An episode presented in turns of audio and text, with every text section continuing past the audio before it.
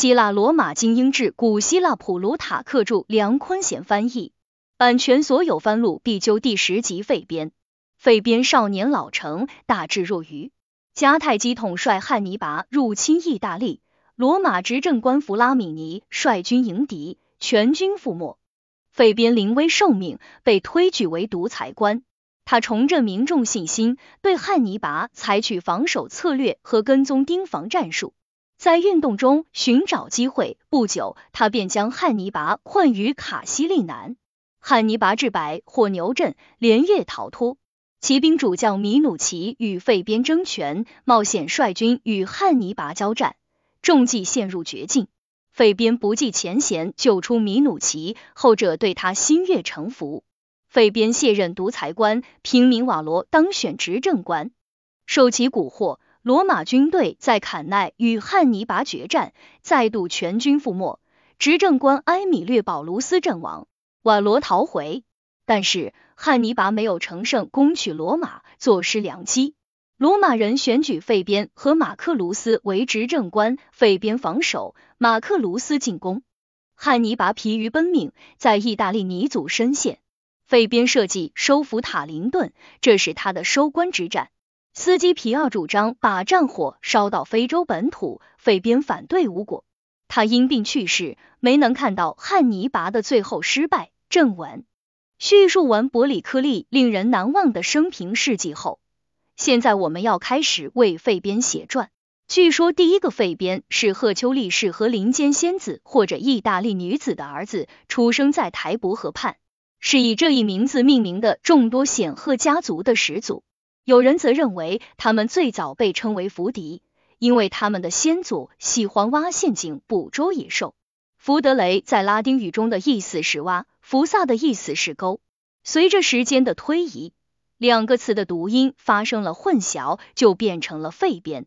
无论真假，这个家族在相当长的时间里涌现出许许多多卓越人物。我们要讲的这位费边，就是最早为家族争得马克西穆斯这一荣誉称号的费边鲁卢斯的第四世孙。他的上嘴唇有颗痣，因此又得了个绰号叫维鲁科苏斯。小时候，因为他动作缓慢而温顺，还得了个绰号叫暗维库拉，一级羔羊。他说话慢条斯理，学习东西缓慢而吃力。和其他孩子们玩耍时非常小心，对所有的人都百依百顺，像是一个没有主见的人。许多以貌取人者误以为他反应迟钝，愚不可及。只有极少数人从这种慢条斯理中看出了稳重，发现他心灵深处的伟大和如诗般的性格。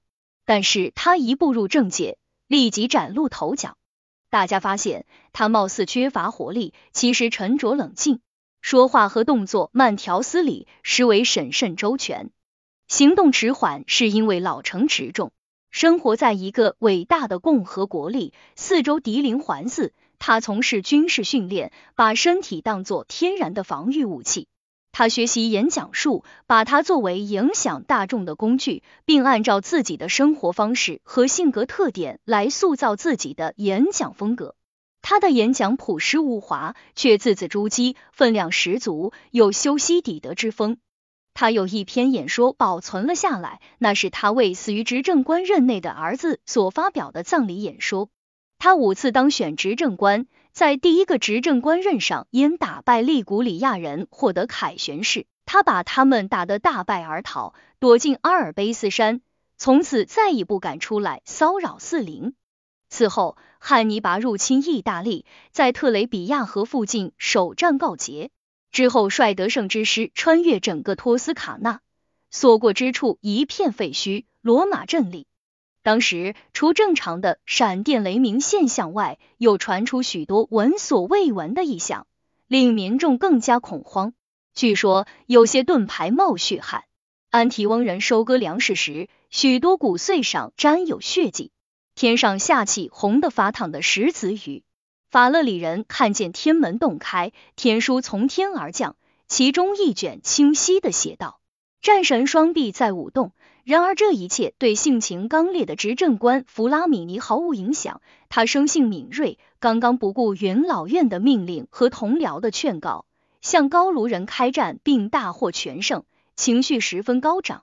费边则认为贸然迎敌是不合时宜的，他并没有把异兆太当真，认为这些东西尽管吓人，却荒诞不经。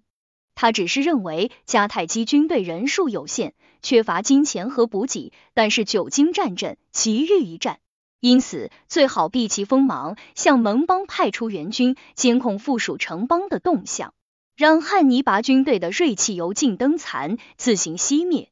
这些掷地有声的理由并没有打动弗拉米尼，他愤然道：“绝不能容忍敌人兵临城下，也不能像从前卡米卢斯那样，不得不在罗马城内为罗马的生存而战。”因此，他命令护军将军队开上战场。他跨上战马，准备出发，那畜生却无故受惊，把他掀翻在地。但是他毫不迟疑，毅然向汉尼拔的陈兵地托斯卡纳的特拉西梅努斯湖挺进。两军正酣战间，突然一场强烈的地震发生了，许多城镇被摧毁，河流改道，峭壁崩塌。然而正在做殊死搏斗的战士们对此却全然不觉。弗拉米尼表现出了自己英勇善战的本色，与身边最勇敢的罗马军人一起战死沙场。在这场战斗中，共有一万五千名罗马人阵亡，被俘者人数以此相当。汉尼拔想为弗拉米尼举行葬礼，但是他搜遍战场也没有找到尸体，弗拉米尼的遗体不知所踪。前次发生在特雷比亚附近的战斗，无论是写战报的将军还是报信的人都不会把实情直截了当讲出来，只会说这是一场胜负未分的战斗。双方损失旗鼓相当，但是这一次，司法官庞波纽斯一得到消息，立即召集民众，毫无隐瞒的告诉他们：罗马人啊，我们在一场大战中遭到惨败，执政官弗拉米尼战死了。想想吧，怎样才能保命？他的话立即像宽阔海面上刮起的一阵狂风，让整座罗马城陷入一片混乱，所有的人都不知所措，惶惶不可终日。最后，迫在眉睫的危险唤醒了他们的判断力，让大家下决心选出一名独裁官，利用这一职位的权威以及任职者个人的智慧和勇气，或许国家事务尚有可为。大家一致推举费边担任独裁官，他似乎拥有与这一重要职位相匹配的能力和威望。他正值壮年，经验丰富且体力充沛，心之所想，力能行之，既充满自信又审慎周全。就这样，费边被推上独裁官的位置。他首先任命卢奇米努奇为骑兵将军，接着便请求元老院准许他骑马上战场。罗马有一条古老的法律，禁止将领们这么做。这既可能是因为罗马军队主要倚仗步兵，因此他们希望军队的统帅和步兵们在一起；也可能是他们想让将领们知道，无论他们多么位高权重，人民和元老院依然是他们的主人和请示的对象。然而，费边为了加强独裁官的权威性，让民众更加服从，在出行时身边总是带着全部二十四名护从。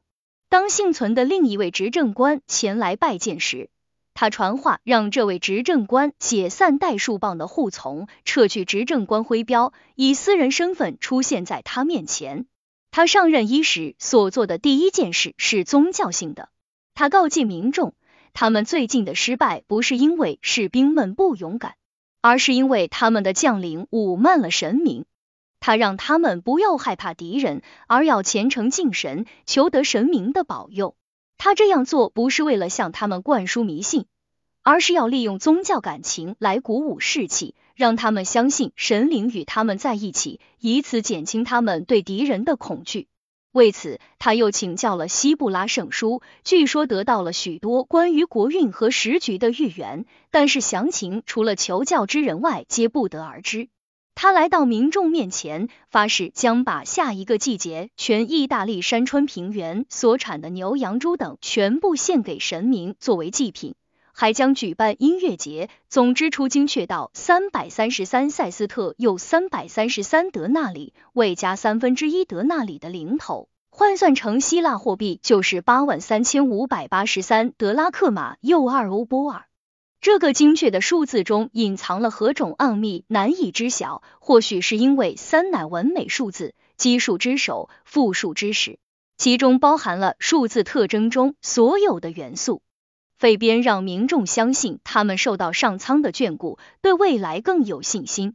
他很有自信，认为胜利和好运取决于胆识。做完这些准备以后，他便出发抗击汉尼拔。他没有与汉尼拔面对面厮杀的打算，只想带其师老兵皮，再以强击弱，以众敌寡，将其一举击败。主意已定，他总是在敌人骑兵到不了的最高处扎营。他与敌人保持同步，敌行我跟，敌停我停，与敌人保持距离，避免被迫与之交战。就这样，他让敌人不得休息，总是处于紧张状态。但是他的这种拖延战术也被自己人怀疑为怯战，汉尼拔的士兵更认为他胆小如鼠。只有汉尼拔一个人识破了这一计谋，没有上当。他发现，如果不能设法迫使费边交战，迦太基人在武器上的优势就无法发挥，本就处于劣势的人力物力会慢慢耗尽，最后一无所成。因此，他决定用计打乱费边的部署，诱使费边出来决战。他就像一个狡猾的摔跤手那样，寻找各种机会抓住和贴近对手。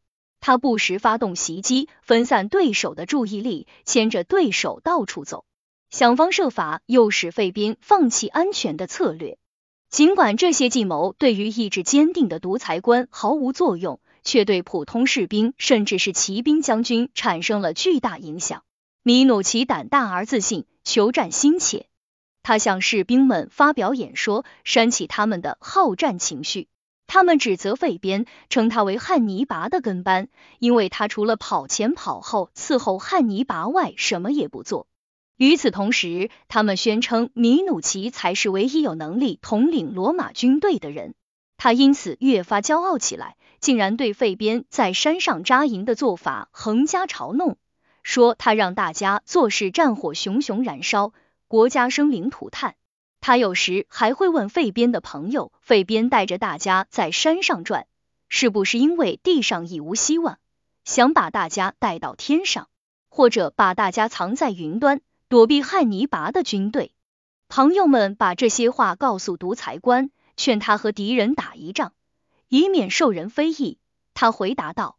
如果因为害怕闲言碎语就放弃自己的信念，那我岂不比他们说的还胆小？担心国家的安全并不可耻，但是不能纠正错误，反而被他人的意见、责难和错误想法所左右，就是不称职的表现。不久之后，汉尼拔就马失前蹄，他想为他的战马找一块水草丰茂的地方，于是把部队撤出，命令向导带他到卡西农地区。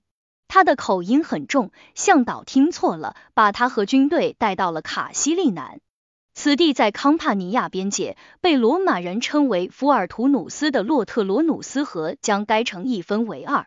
此地三面环山，一条峡谷面向大海，奔涌的河流形成大片的沼泽地，河岸泥沙淤积，河流从一处崎岖难行的海岸注入大海。汉尼拔朝这里进发的时候。费宾因为熟悉路径，成功的绕到汉尼拔的前面。他派出四千名精锐士兵占领二口，主力则驻扎在临近小山上最有利的位置。同时，他分派一队轻装士兵袭击汉尼拔的后裔。他们干得很漂亮，杀死了八百名迦太基人，敌人全军乱作一团。汉尼拔发现自己铸成大错，陷入重围，立即将向导定死。但是对手已经占据有利地形，根本没有突围的希望。他的士兵开始感到沮丧和恐惧，觉得自己已经在劫难逃。汉尼拔只好用计突围。他从军营里找来两千头牛，给牛角绑上火把，天一黑便将火把点燃，赶着这些牲口穿过敌人驻扎的高地和哨卡，冲出峡谷。他的军队则摸着黑，不慌不忙的跟在后面。刚开始，这些牛头顶着火把缓步前行，就像一支军队在夜行军，惊动了周围山里的牧人。但是当火烧到牛角时，这些牛就不再慢条斯理的走了，而是腹痛狂奔。他们漫山遍野，甩头摆尾，火星四溅，所过之处把树也点着了。对于在高处警戒的罗马人而言，这真是一个令人震惊的场面。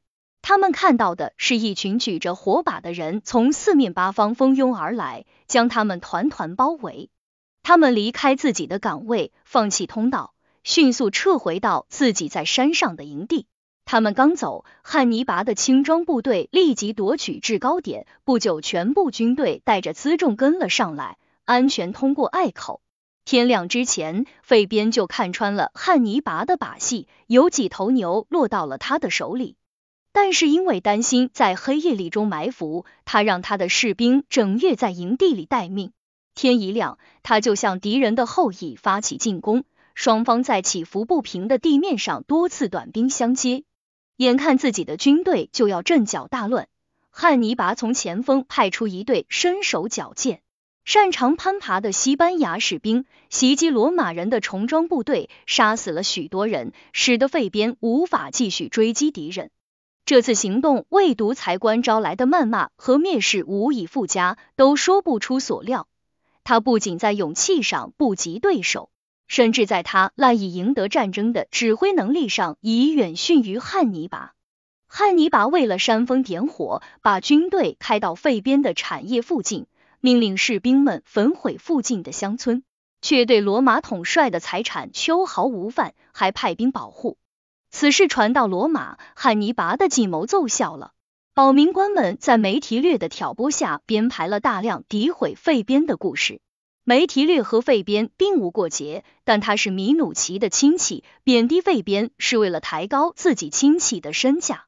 林老运也对他感到不满。他与汉尼拔交换战俘，一个换一个，多出来的部分每人赎金二百五十德拉克马，全部算下来，汉尼拔手里还有二百四十个罗马人得不到交换。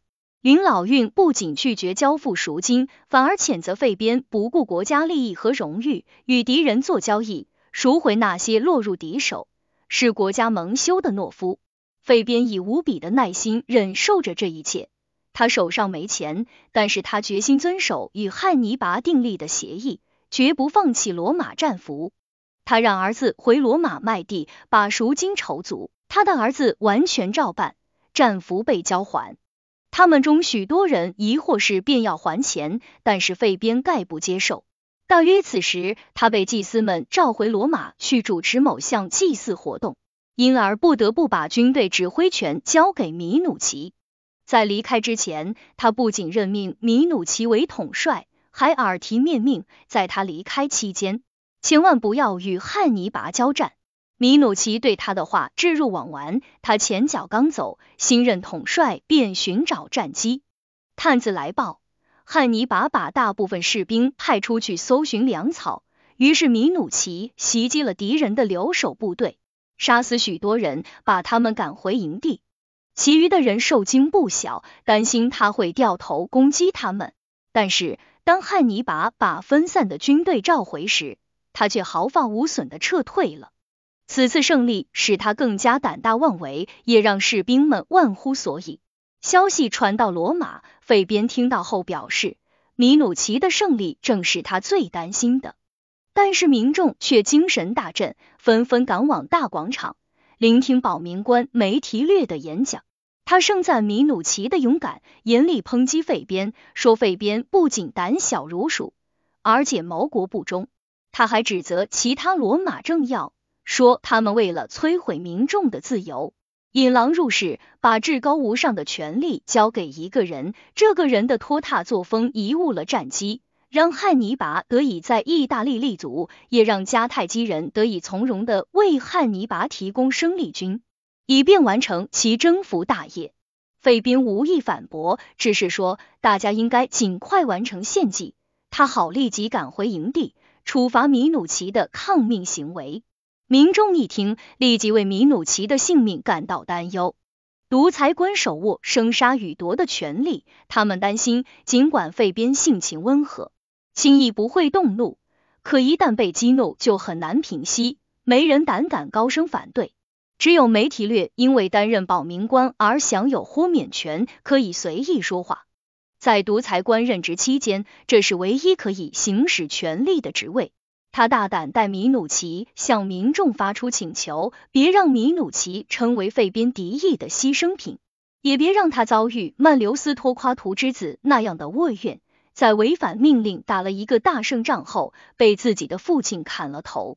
他劝说他们剥夺费边独裁官的绝对权力，把他交到更有能力的人手中，造福国家。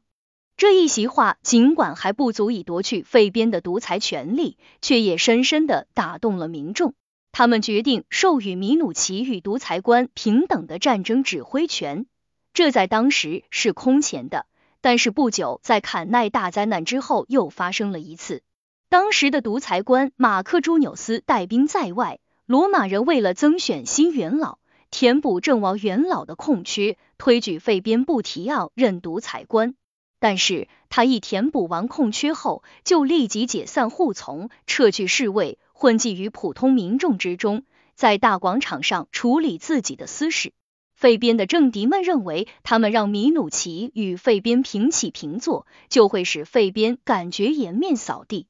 但是他们看错了费边的为人，他并不把他们的愚蠢行为看成是对自己的伤害，而是像迪奥根尼一样，当被告知有人嘲弄他时，淡淡的回答道：“我没有被嘲弄。”认为只有在意者才会受辱。费边无比淡定，接受了继承事实。哲学家有云：“高尚者不辱，幸哉斯言。”他唯一担心的就是这一坏的决定会让他的下属有机会满足其病态的军事野心，可能对国家利益造成损害。为了防止米努奇鲁莽行事，闯下大祸，他悄悄赶回营地。他发现米努奇已经志得意满，不满足于联合指挥军队，要求两人轮流指挥，一天一换。费边对此表示反对，他更愿意分开指挥。认为每人单独指挥一部分军队，比两个人轮流指挥全军更有利。他留下第一和第四军团归自己指挥，把第二和第三军团交给米努奇，附属部队则在双方之间平分。米努奇趾高气扬，不禁夸耀自己成功削弱了独裁官至高无上的权力。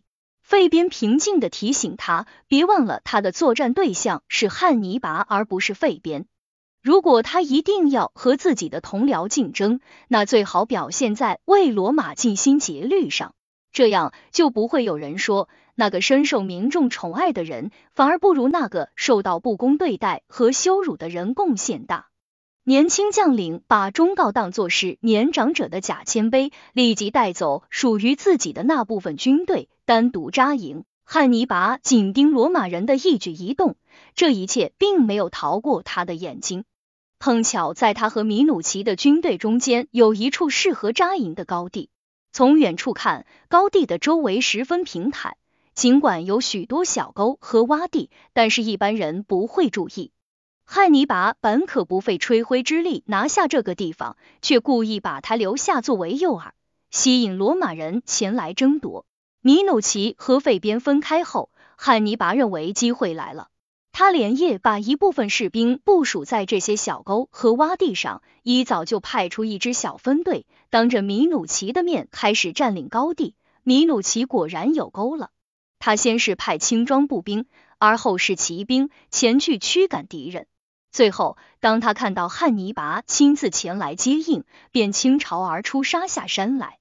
他和敌人在高地上交战，承受着弩炮的攻击，双方打得胜负难分。但是当汉尼拔看到敌人已经进入伏击圈，后羿向他预先布置在洼地中的军队敞开时，就发出信号，迦太基人从四面八方冲出，杀声震天，疯狂攻击米努奇的后裔。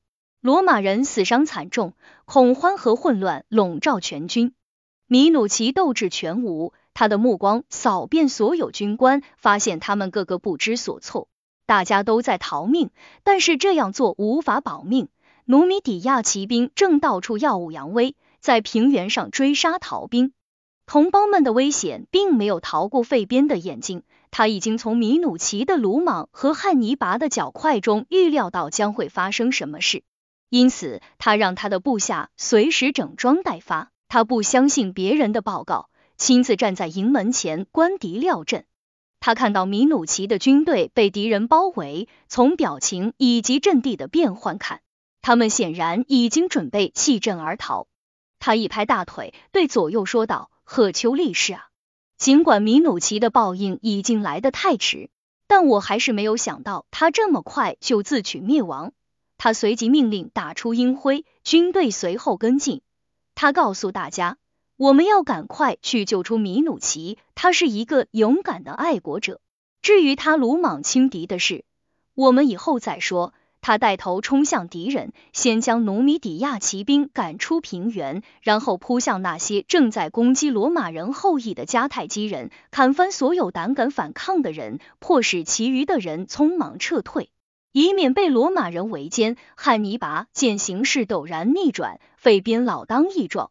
正杀开一条血路，冲向高地，准备与米努奇会师，问完陀奇见。他鸣金收兵，班师回营。罗马人也庆幸他们可以安全撤退。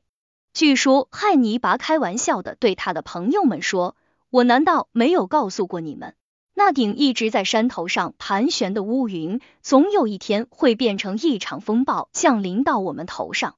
军队打扫完战利品后。费边收兵回营，没有对他的同僚说过一句责备的话。米努奇则集合部下，对他们发表讲话。他说：“做大事而从不犯错，非人力所能及。但是聪明人会从所犯的错误中获得教益。我也许有理由抱怨自己运气不佳，但是我有更多的理由认为自己是幸运的。几个小时虽短，却纠正了我的一个老毛病。”让我明白自己不适合做统帅，只适合被统领。我们不该去和那些比我们强的人争胜。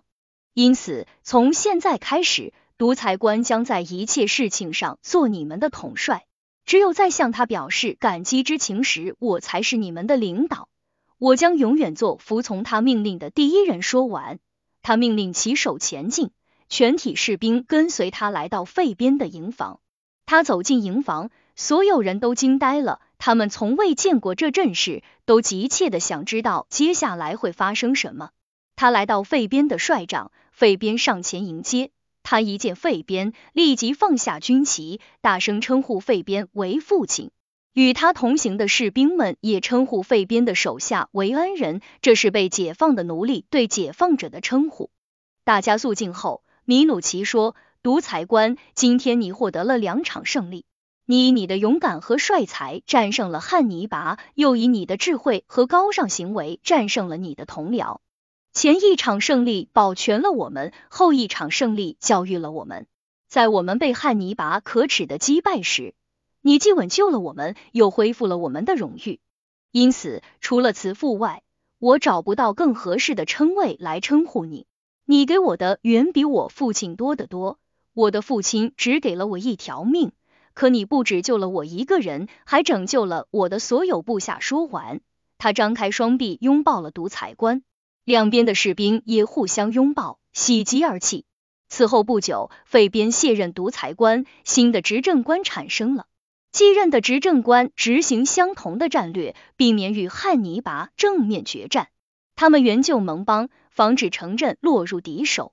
后来，特伦提瓦罗当选执政官，此人出身低贱。但是深得人心，胆大妄为。不久，他的鲁莽无知就暴露无遗，他竟准备拿国家的命运孤注一掷。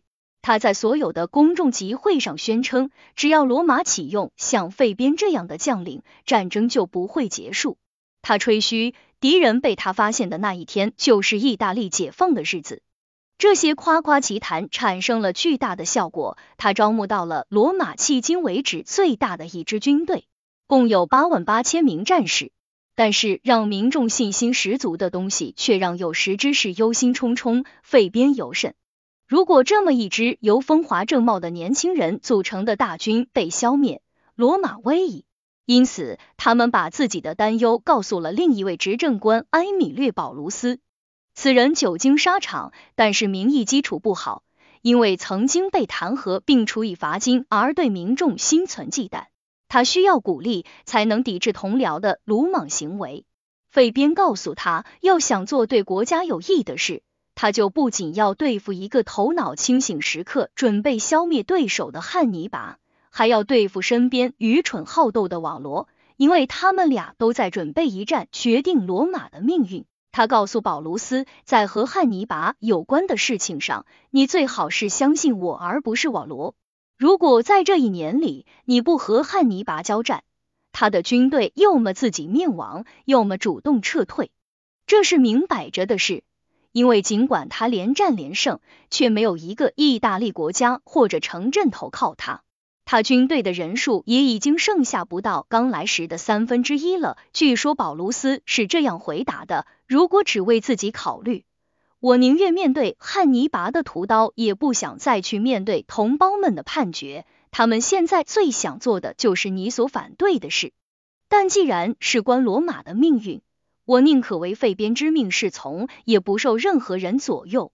然而事与愿违，二人来到军队后，瓦罗坚持要求轮流指挥，每个执政官轮值一天。轮到瓦罗时，他把军队部署在奥菲都斯河畔的一个叫坎奈的村落，紧邻汉尼拔的军队。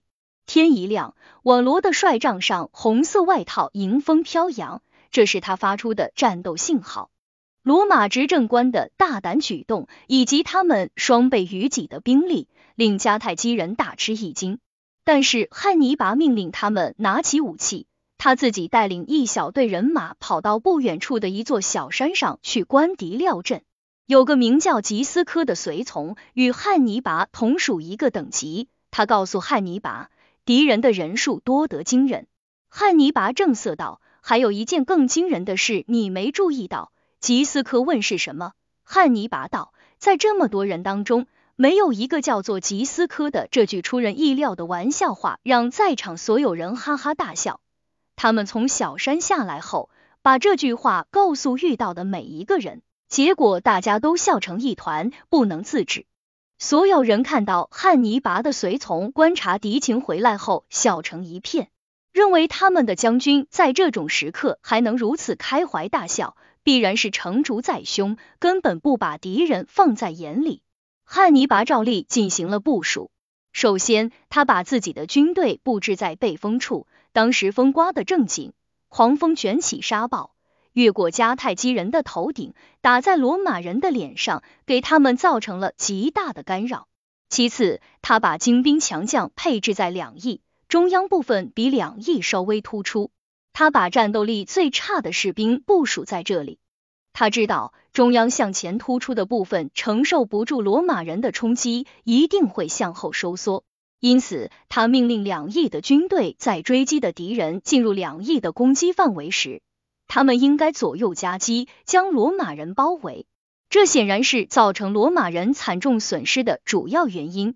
罗马军队压向迦太基人的前锋，迦太基人后撤，被压成了月牙形。两侧的迦太基精兵趁机发起进攻。那些在合围前来不及撤退的罗马人悉数被歼。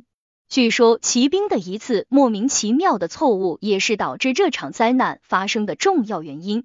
埃米略的马受了伤，把他掀翻在地，身边的人立即下马帮助执政官。罗马骑兵一见统帅下马，以为这是下马布战的信号。有人听见汉尼拔说：“这比把他们捆起来交给我更让我高兴。”其他学者对此有详细的描述。瓦罗执政官带着少数人逃到维努下。保卢斯·埃米略遍体鳞伤，心力交瘁，已经无力阻止手下的逃跑或者敌人的追逐。他坐在一块石头上，等待着最后的解脱。他的脸已经变了形，浑身像血人一样，连从他身边走过的朋友和亲随都认不出来。最后，贵族小伙科尼略·林图卢斯认出了他，于是跳下马来，请求保卢斯上马逃命，因为在这一刻。国家非常需要他这么一位伟大的统帅，但是保卢斯拒绝接受，命令泪流满面的林图卢斯上马。随后，他站起身来，握住林图卢斯的手，让他告诉费边马克西姆斯，他保卢斯安米略至死谨遵费边的教导，从未违背他们之间共同商定的御敌之策。但是他时运不济，先后被瓦罗和汉尼拔击败。林图卢斯走后，他走向杀戮最惨烈的地方，以身殉国。据载，在此战中有五万罗马人被杀，四千人当场被俘，另有一万人在两执政官的营地里当了俘虏。汉尼拔的朋友们劝他乘胜追击，紧随罗马逃兵攻进罗马城。他们向他保证，只要五天时间就可以在卡皮托上摆庆功酒。但是不知何故，他却没有这样做。也许是天意，此时的他产生了犹豫和怯懦。为此，迦太基人巴卡斯对他大发雷霆：“汉尼拔，你懂得如何取胜，却不懂如何利用他。不过，经此一役。”他的局面完全改观。过去他没有掌控过一座城池、一个市场或者一个海港，靠每日抢掠来养活军队，没有退路，没有根据地，像流寇一样居无定所。如今他成了意大利最好省份和城镇的主人，甚至控制了卡普亚这座在繁荣与富庶上仅次于罗马的城市。所到之处，望风归顺。尤里毕德斯说：“逆境之交，境同理，也只有在国家到了危急时刻，方能显出统帅的才能。这就是当时的罗马。费边的忠告和表现，在战前曾被视为怯懦，如今却被当作非凡的智慧，除天神之外，无人能及。他超越芸芸众生，预见到了结果，如今预言已经实现，却还是令人难以置信。”因此，罗马人把剩余的希望全部寄托在他的身上。他的智慧成了他们避难的祭坛和圣殿。他的谋略是阻止他们像在高卢人占领罗马时那样作鸟兽散，逃离罗马的灵丹妙药。他在他们顺风顺水时被认为是胆小如鼠之辈，如今在遍地弥漫着绝望气息的混乱年代，却成为一个无所畏惧之人。他镇定自若的走过每一条街道，向同胞们发表讲话，劝女人们节哀，阻止那些想诉苦的人举行公共集会。他举行元老院会议，给官员们鼓劲，成为政府各部门的灵魂和化身。他在各城门布置岗哨，阻止受惊的民众逃走。他对悼念阵亡亲友的时间和地点做了规范，规定此类活动只能在私人场所举行。时间不得超过一个月，一个月后城市将举行扶壤仪式。由于古神节正好就在这段时间，他命令暂不举行节日庆典，以免因参加人数太少和参加者悲哀的表情，把他们遭受惨重损失的情况暴露无遗。此外，心情愉悦的礼拜才是众神最喜欢的。不过，一切有助于平息诸神的愤怒，为国家带来祥瑞的仪式。都在占卜师的指导下举行了。费边的近亲费边皮克托奉命前往德尔菲请示神谕。大约与此同时，两名维斯塔真女被发现通奸，其中一人自杀，另一人被按惯例活埋。但是最令人叹赏的是罗马人所表现出的高风亮节和宽广胸怀。执政官瓦罗战败逃回，羞愧难当。他指挥无能，给国家带来了深重的灾难。然而，云老院全体成员以及民众都到城门口迎接他，对他以礼相待。大家肃静后，官员们以及云老院首脑，其中包括费边在内，都当众赞扬了瓦罗，因为他在遭遇如此重大损失之后，并没有对国家丧失信心，而是毅然回来领导政府。执行法律，为同胞的解放做出贡献。汉尼拔在坎奈大战后遗失意大利其他地方，消息传到罗马，罗马人的心中重新燃起了希望，开始往外调兵遣将。最引人注目的将领当属费边马克西穆斯和克劳迪马克卢斯，尽管他们观点向左，却都是赫赫有名的战将。如传记所述，马克卢斯生性好斗，精力充沛，像荷马笔下的勇士那样生猛，喜欢肉搏。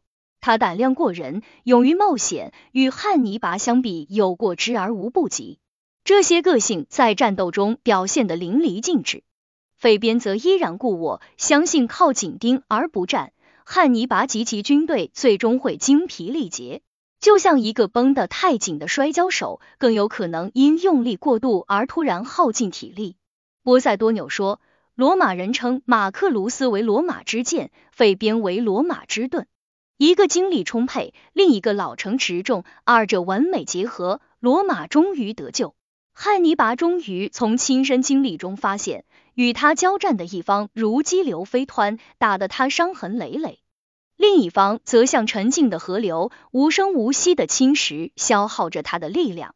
最后，他陷入这样的境地：马克卢斯一有动静，他就提心吊胆；费边毫无动静，他又如坐针毡。在整个战争期间，他都要面对他们中的一个，或者同时面对两个，因为他们每人都担任执政官达五次之多，而司法官、总督或者执政官都是要领兵打仗的。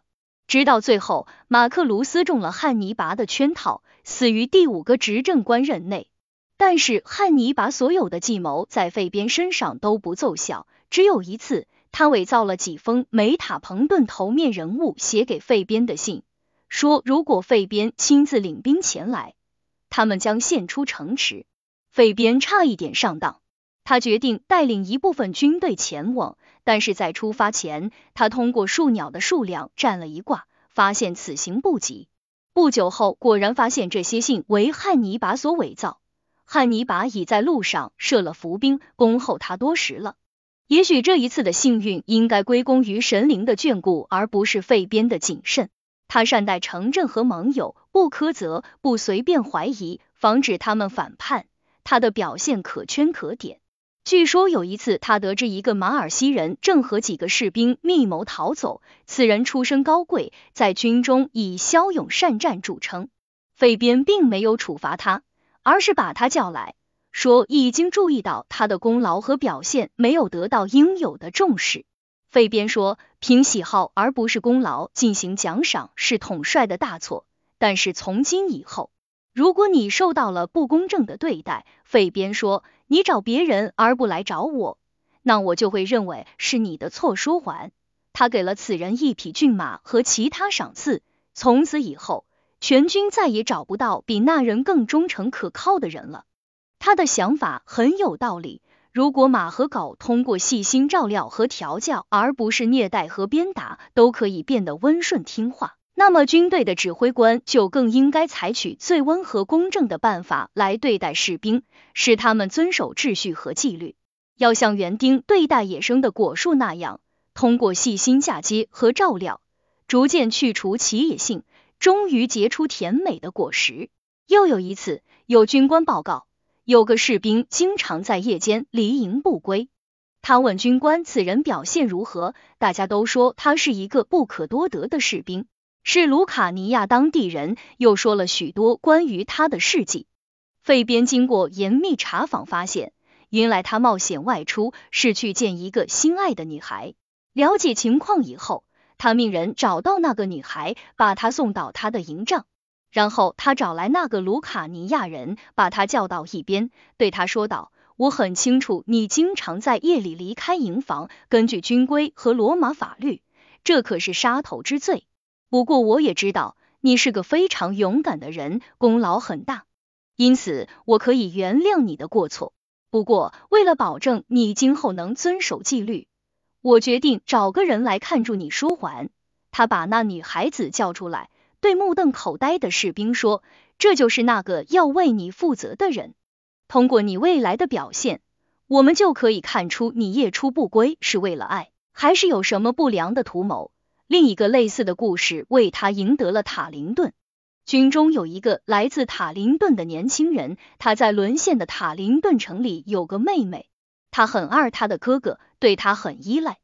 他了解到。汉尼拔任命的城防队长是个布鲁提翁人，此人深深的爱上了他的妹妹，因此他认为也许这件事对罗马人会有帮助。他把他的想法告诉了费边，然后假扮逃兵，脱队前往塔林顿。起初，那个布鲁提翁人对他的妹妹避而不见，他俩都不知道做哥哥的已经知道了他们的恋情。但是哥哥找了个机会告诉妹妹，他听说有个有权有势的人找过他，他想知道此人是谁。他说，如果他是个勇敢而且有声望的人，那么就别管他是哪国人。当今刀剑不分国界，大家平等，强迫之下干什么都不丢人。在宫里软弱无力的年代，温和的强权已经是求之不得了。听完这话，你还马上把男朋友叫过来，把他介绍给他的哥哥。从此以后，他对他的情人更加温柔，那人对他哥哥的友谊也与日俱增。最后，年轻的塔林顿人觉得这个布鲁提翁人已经准备接受他的条件。对于一个恋爱中的雇佣兵来说，既然费宾已经答应提供一笔不菲的酬金，让他接受条件并不困难。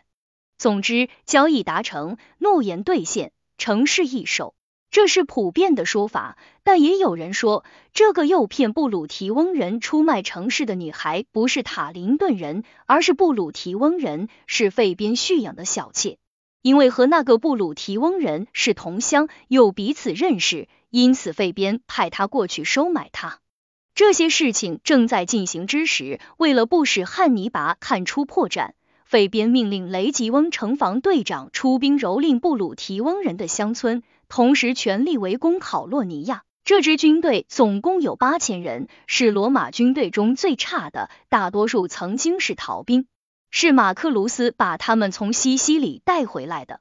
他们声名狼藉，失去他们对罗马人而言无关痛痒。费边把这些人作为诱饵抛给汉尼拔，想把他的注意力从塔林顿引开。汉尼拔马上就要钩了，把他的军队开往考洛尼亚。此时，费边正在塔林顿城前坐镇指挥。围城第六天，年轻的塔林顿人在夜里悄悄的溜出城来，仔细观察过布鲁提翁指挥官约定的接应罗马军队的位置，然后把情况原原本本告诉了费边。费边认为不能完全依赖布鲁提翁人的叛变，因此在悄悄接近接应地点的同时。他命令从陆地和海上对塔林顿城的其他几个方向发起总攻。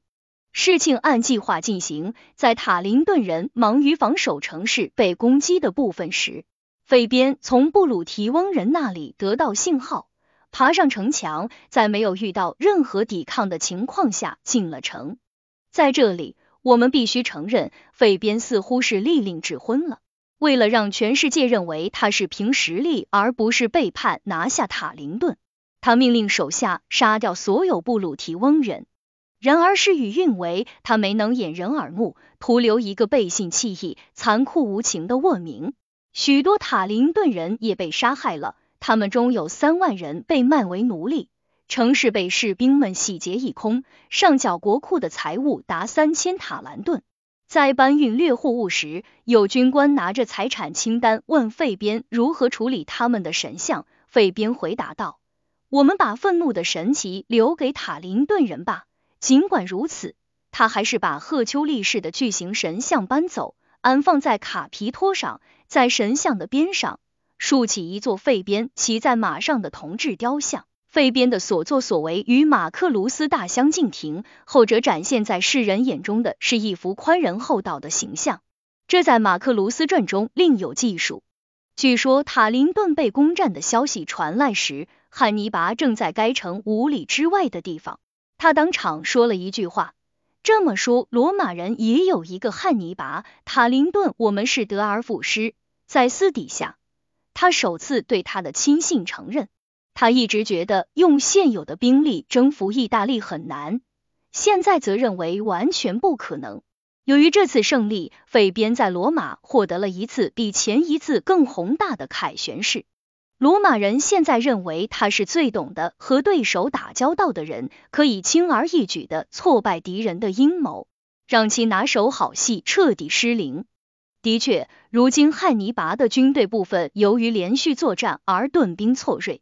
部分因奢华享乐而萎靡不振，早已是江河日下了。马克利维在塔林顿叛投汉尼拔的时候是该城的总督，当时他退入卫城，一直坚持到罗马人攻占塔林顿。费边享有的荣耀令他十分不悦。一次，他在元老院公开声称，在收复塔林顿中，他抵抗的功劳大于费边的军事行动。费边大笑道：“你说的没错。”如果马克利维没有丢掉塔林顿，费边马克西穆斯就永远没有机会收复他。罗马民众不仅对他感恩戴德，还把他的儿子选为下一年度的执政官。就职后不久，有一次他正在处理一些战备问题，他的父亲不知是因为年老行走不便，还是想考验一下自己的儿子，骑着马就过来找他了。年轻的执政官远远的认出他的父亲，于是让护从上去命令他的父亲下马，说如果有事找执政官，必须走着去见。做儿子的对待自己年高德少的父亲，竟然如此不留情面。这令旁观者感到不快，大家默默的把目光投向费边。只见费边当即下马，张开双臂，几乎是跑着去拥抱自己的儿子，说道：“儿啊，你做的对，你知道自己接受的是什么权利，也知道这权利应该用在什么人身上。我们和我们的祖先永远把国家的荣誉和利益置于我们的父亲和孩子之上。”这就是罗马日益壮大的根本原因。事实上，据说我们主人公的曾祖父在其子任执政官时，也曾经愉快的作为他的副手随军出征。当年他毫无疑问是罗马最伟大的人，享有崇高的声誉和威望。他曾经五次担任执政官，数次获得凯旋士。后来，当他的儿子因功获得凯旋士，乘坐驷马战车进城时，老头子作为侍从骑马紧随其后，尽管他被公认是罗马最伟大的人，对自己的儿子享有绝对的父权，但他还是选择为法律和长官侍从，并且以此为荣。但是我们的主人公费边令人称赞的事迹非止这些。不久，费边失去了这个儿子，他平静的承受了这一丧子之痛，显示出一个虔诚父亲和智者的风范。按照罗马人的习俗，身份显赫的人去世时，和他最亲近的人要发表一篇葬礼演说。费边担起了这项任务，他在大广场上发表演讲。这篇演讲随后被行诸文字。科尼列斯基皮奥被派往西班牙后，数次击败迦太基人，把他们赶出西班牙，为罗马夺得了许多城镇和资源丰富的国家。他回国时受到了人们空前的欢迎和拥戴。为了表示感激，罗马人选举他担任来年的执政官。他知道罗马人对他寄予很高的期待，认为和汉尼拔在意大利争高低是老年人的事情。他的使命是把战争打到迦太基去，让非洲遍地兵险，迫使汉尼拔无暇他顾，只得撤军回防本土。为了达到此目的。他使尽浑身解数说服民众批准他的计划。另一方面，费边也倾其所能进行反对。他警告大家，这个鲁莽的年轻人一定是头脑发热，才会给他们出这么危险的馊主意。他不遗余力的加以阻止，成功获得元老院的支持。普通民众却认为他是嫉妒司机皮二的名声，害怕这位年轻的胜利者会大展宏图，把汉尼拔逐出意大利，甚至结束在他的领导下绵延多年的战争。平心而论，最早费边反对司机皮二的计划，可能真的是出于谨慎和警惕，仅以国家安危为念。但是当他看到司机皮奥日益受到民众二代时，敌意和野心让他的反对越来越强烈。并带有个人色彩。他甚至找到司机皮奥的同僚克拉苏，让他不要向司机皮奥移交指挥权。如果他也认为司机皮奥的计划可行，就应该亲征迦太基。他还阻挠给司机皮奥战争拨款，迫使其不得不自筹经费，以个人的信用和利益做担保，从拥护他的艾特鲁里亚诸城募集资金。克拉苏不想和费边作对，也不想离开意大利。他生性与人无争，又兼任大祭司，也需要留下来履行宗教义务。费边继续尝试用其他办法反对斯基皮奥的计划。他阻挠征兵，在元老院和民众中大声疾呼，说斯基皮奥不仅想逃离汉尼拔，还想抽走意大利所有军队，鼓动青年人到国外去打仗。把他们的妻儿老小和国家抛在后面，成为家门口得胜之敌的待宰羔羊。他的这些话吓坏了民众，最后，他们只允许司机皮奥带走驻扎在西西里的军团，以及和他一起在西班牙服役的最受信任的三百人。在这些事情上，费边似乎一贯小心谨慎。然而，司机皮奥进入非洲以后，捷报频传，随之而来的战利品证实了他的战绩：一个被俘的努米底亚国王，大量的斩获，两座敌营，连同大批兵马装备被焚烧和摧毁。最终，迦太基人被迫遣使召回汉尼拔，汉尼拔不得不把自己的空饷留在意大利，回去防守迦太基。罗马一片欢腾，所有人都在颂扬斯基皮奥的丰功伟绩。但即使是到了这个时候，费边还是坚持必须派人接替斯基皮奥，理由只有一个：命运无常，上天不会长时间眷顾同一个人。许多人开始对这种论调感到厌烦，他们认为他要么是心怀叵测，要么就是老来怕事，才会把汉尼拔吹得神乎其神。甚至在汉尼拔起航离开意大利的时候，费边还是忧心忡忡，搅扰了罗马人的兴致。他告诉人们，国家比任何时候都要危险，汉尼拔在迦太基城下比在意大利更可怕。